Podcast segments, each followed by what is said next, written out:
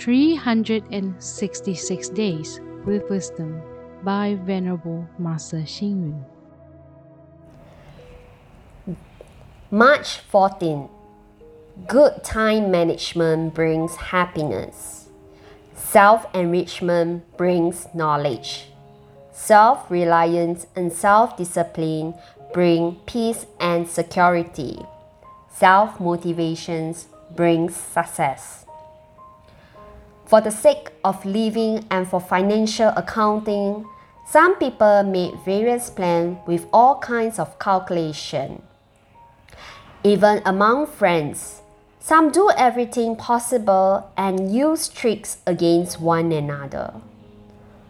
In short, regardless of whether the matter is important or trivial, or whether the person is influential or common, everyone should make plans.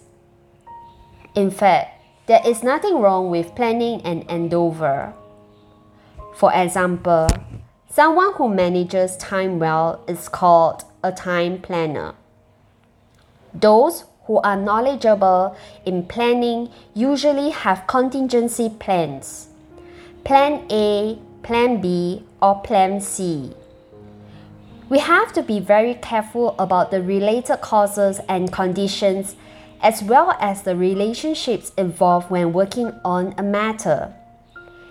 That is why we need to make different plans for different situations. When we face difficult situations, we have to consider how to overcome them. Just like the present issues on environmental protections, we need to make long term plans for the benefit of our country and for future generations. Making plans is an insightful thought process and a work of wisdom. If we want to survive and have a peaceful, safe life, we must plan for the present and future. Nowadays, we plan for everything, such as planning for education, planning for romance, planning for livelihood, planning for starting a family. There is a saying the best season in the year is spring. The best moment of the day is the morning. And the best plan in life is to be diligent. Therefore, if we make the best plan for our life, we can then reap the harvest to benefit the country, people, society, and the public, and thus make beneficial contribution to our country. Read, reflect, and act.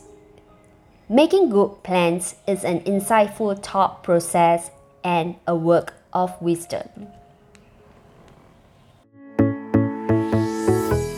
Please tune in, same time tomorrow as we meet on air.